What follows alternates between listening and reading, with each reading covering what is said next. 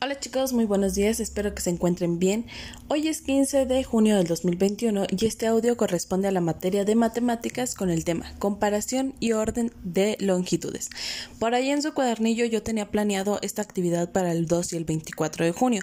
Sin embargo, ya es las últimas semanas de, de este ciclo escolar, entonces les voy a adelantar este tema donde vamos a medir y comparar longitudes utilizando unidades no convencionales y algunas eh, convencionales comunes. La longitud se emplea para determinar, entre otras cosas, la distancia que separa a dos objetos. Además, se puede medir eh, con diversos métodos, ya sea hay un método que se llama pie, que equivale al 2.54 centímetros, 2, centímetros con 54 milímetros. También tenemos eh, la mano, un listón, eh, una regla y así podemos determinar qué objeto es más largo que otro. Pero también lo podemos evidenciar es sintiendo, ¿sale?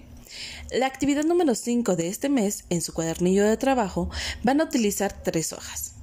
En la primera, en cada una de ellas, rodear, no es cierto, nada más viene una hoja. Eh, van a rodear el objeto más largo y entre, eh, entre dos opciones mismos que están hechos con palitos de este abatelenguas. Entonces ustedes van a rodear el que sea más largo. Si no es una, son dos hojas, pero ahí viene, eh, viene en su cuadernillo de trabajo. Su actividad número 6 les voy a pedir a las mamás que hagan la misma actividad con sus hijos, pero haciendo uso de objetos que tengan ustedes en casa. ¿Qué quiere decir? Pues le pueden poner un libro, le pueden poner un lápiz. Así que diferencien cuál es más largo o cuál es más corto. También, por ejemplo, la altura de diferentes plantas, el largo de diferentes lápices, el tamaño de las sillas, este objetos que ustedes tengan en casa.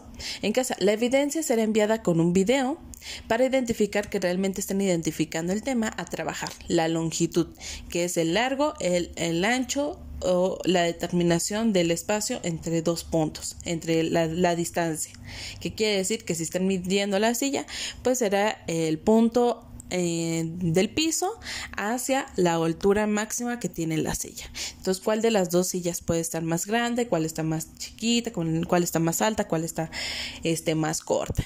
Entonces, lo que vamos a estar trabajando es esto. Primero en su cuadernillo de trabajo y luego con objetos que tengan en casa. Cualquier duda que tengan, pues me pueden mandar un mensajito y se los respondo vía WhatsApp.